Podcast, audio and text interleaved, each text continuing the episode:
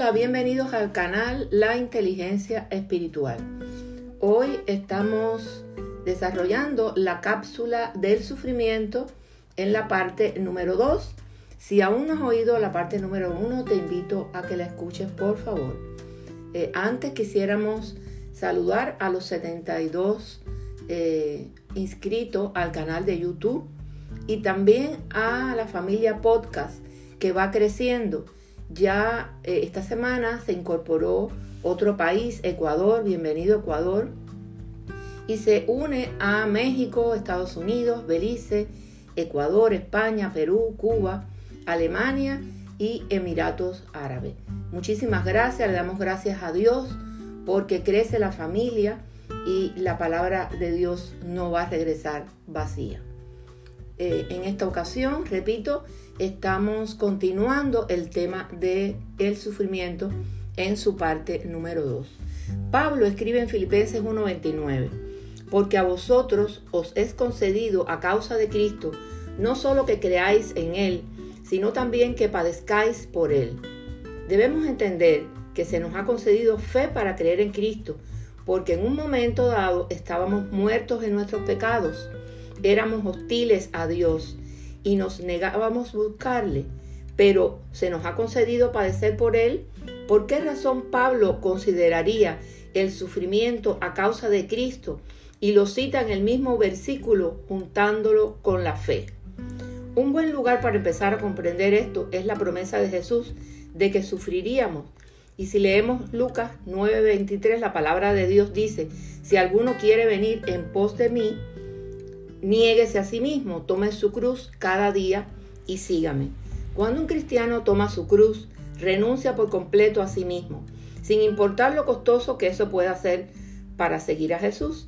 Entonces esta es la clave. Sufrimos, nos sacrificamos para seguir a Jesús. Continúa en Lucas 9, porque todo el que quiera salvar su vida la perderá y todo el que pierda su vida por causa de mí, éste la salvará. Pues ¿Qué aprovecha el hombre si gana todo el mundo y se destruye o se pierde a sí mismo? No se trata de buscar fortuitamente el sufrimiento, ni que suframos porque seamos sadomasoquistas, ni querer vivir sufriendo. No, no es eso. Saber que el sufrimiento es parte del plan soberano de Dios nos proporciona consuelo. Poner a prueba la validez de lo que profesamos los creyentes constituye una de las razones del sufrimiento. Queda claro entonces que una de las razones más importantes por la que Dios nos pone a prueba a través del sufrimiento es para probar la fuerza de nuestra fe. En el sufrimiento, ya lo vimos en la cápsula anterior, en el podcast anterior, hay un mensaje de compasión y consuelo por parte de nuestro Señor. Sufrimos para tomar algo mejor. Por esa razón el sufrimiento lo podíamos ver como un regalo pero ¿qué es lo que tomamos? Esto nos lleva a analizar los propósitos de Dios en el sufrimiento y ya un tanto habíamos hablado de esto en la cápsula anterior, en el podcast anterior. Eh, mientras estamos en un estado de sufrimiento porque estamos atravesando alguna prueba, algún desierto, crece, crecemos en santidad, o sea, crece nuestra santidad. David escribe en el Salmo 119, 67. Antes que fuera yo humillado, descarriado, andaba, mas ahora guardo tu palabra. Dios en su bondad usará algunas veces el sufrimiento para llamar nuestra atención y despertarnos a la mentira del pecado en nuestras vidas. Sabemos que para el cristiano el sufrimiento nunca es la condenación de Dios. Ahora pues ninguna condenación hay para los que están en Cristo. Romanos 8.1. Pero el sufrimiento puede ser una alarma de Dios para despertarnos, para salir del pecado y andar en caminos de santidad. También el sufrimiento produce perseverancia. Recordemos que la vida cristiana es una carrera que requiere perseverancia. Y dice la palabra de Dios, también por medio de Él y mediante la fe, tenemos acceso a esta gracia en la cual nos mantenemos firmes. Así que nos regocijamos en la esperanza de alcanzar la gloria de Dios y no solo en esto, sino también en nuestros sufrimientos, porque sabemos que el sufrimiento produce perseverancia. Romanos 5, del 2 al 3. Somos responsables de permanecer fundados y firmes en la fe y sin movernos de la esperanza del Evangelio. Y solo podemos hacerlo por la gracia de Dios. Ahora bien, ¿de qué manera Dios nos da la gracia para perseverar? Sabemos que Dios nunca permitirá que seamos tentados más allá de lo que podemos soportar. Pero alguna vez has considerado que una de las formas en que nos da la gracia es fortaleciéndonos a través de las pruebas? En Romanos 5.3 Pablo nos recuerda, también nos gloriamos en las tribulaciones, sabiendo que la tribulación produce paciencia. Quizá la dificultad que estás sufriendo hoy es la manera en que Dios te ayudará a preservar en, en esa futura prueba, o sea, te ayudará a preservarte en esa futura prueba. Necesitamos perseverancia para acabar esta carrera y las pruebas es una de las principales formas en que Dios hace crecer nuestra perseverancia. El sufrimiento nos produce crecimiento espiritual, nos hará fuertes, firmes y estables.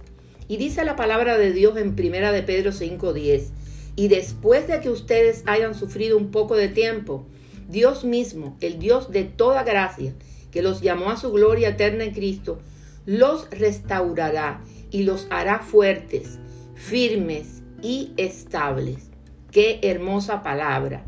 Con el tiempo, experimentar la suficiencia de la gracia preservadora de Dios produce esperanza, no en nosotros, sino en Dios.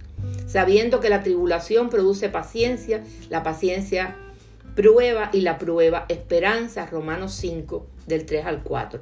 Sabremos, como instruye Pablo, cada vez más lo que significa ser fortalecido en el Señor y en el poder de sus fuerzas y en su extraordinario poder. Entonces, no nos falta nada. ¿Tú quieres ser útil para Dios? ¿Quieres tener una fe fuerte? ¿Quieres estar arraigado y seguro en tu caminar cristiano? Estas cosas pasan cuando entendemos la palabra de Dios. Ahora bien, sabemos que todos conocemos la diferencia entre conocer algo en nuestra mente y realmente actuar y vivir de acuerdo a ello. Ya lo vimos en las cápsulas de inteligencia espiritual. Muy a menudo, al parecer, lo que toma el conocimiento principal de la palabra de Dios y lo fusiona en nuestros corazones es la adversidad, el sufrimiento. A través del sufrimiento y la adversidad vemos que las promesas de Dios son probadas y prevalecen experimentamos su fidelidad. La adversidad y el sufrimiento parecen ser una de las principales herramientas de Dios para desarrollar la madurez espiritual. David escribió en el Salmo 119, bueno me es haber sido humillado para que aprenda tus estatutos. Eso es increíble. El sufrimiento es una de las maneras en que podemos llegar a entender la Biblia. ¿Y por qué ocurre esto? En ocasiones es porque el sufrimiento es lo que suaviza nuestros corazones para que no solo oigamos, sino también escuchemos. Una cosa es leer acerca del consuelo de Dios y otra es muy diferente experimentarlo. Dios en su bondad a menudo usa las dificultades de nuestras vidas para enseñarnos y que vivamos su palabra. Ahora, por supuesto, esto supone que no perdemos lo que nos está enseñando. Así que no es de extrañar que Santiago haga una exhortación hermosa en Santiago 1 cuando dice, hermanos míos, tened por sumo gozo cuando halléis en diversas pruebas, con un estímulo para pedir sabiduría a Dios, el cual da a todos abundantemente y sin reproche, y la promesa de que recibiremos la sabiduría que pedimos. Entonces los tiempos de prueba nos enseñan la palabra de Dios. Deberíamos pedirle sabiduría para no perder lo que nos está enseñando. El sufrimiento puede hacer que una promesa en la escritura se haga realidad, la cual podemos compartir con otros, Romanos 15:4. De hecho, todo lo que se escribió en el pasado se escribió para enseñarnos, a fin de que alentados por las escrituras, preservemos en mantener nuestra esperanza.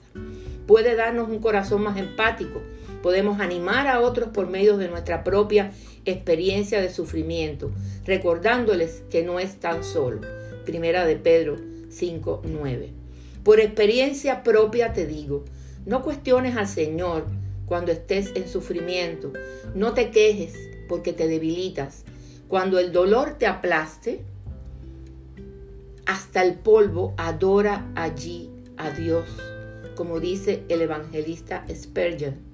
Entonces, aunque el miedo y la desesperanza estarán presentes en nuestras vidas, como hijos de Dios, estas vivencias nunca reinarán.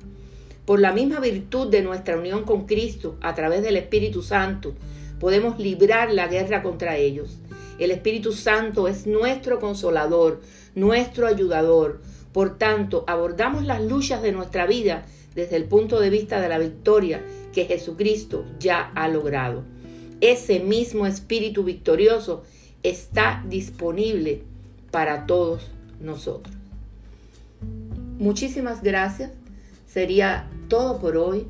No sin antes hacerte la usual invitación de que si aún no has recibido al Señor o has perdido el primer amor, es decir, que ya no tienes el fervor y el apasionado compromiso de antes porque apareció la rutina y la costumbre ha sustituido el amor intenso hacia el Señor, pues necesitas de la reflexión sobre tu vida cristiana para rescatar el deleite de su primer encuentro con Jesús. Le invito entonces a que hagas conmigo esta oración escritural. Dice la palabra de Dios y al que viene a mí no le rechazo. Juan 6:37. Porque todo el que invoque el nombre del Señor será salvo. Romanos 10:13. También dice la palabra que si confesaras con tu boca que Jesús es el Señor y creyeres en tu corazón que Dios lo levantó de los muertos, serás salvo.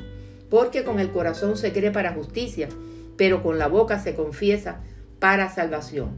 Romanos 10 del 9 al 10. Tras hacer esta oración podemos asumirnos como hijos de Dios, pero siempre te invito a que le entregues tu mente y tu corazón para que sean transformados bajo el hermoso amor del Señor. Bendiciones de lo alto. Será hasta la próxima vez.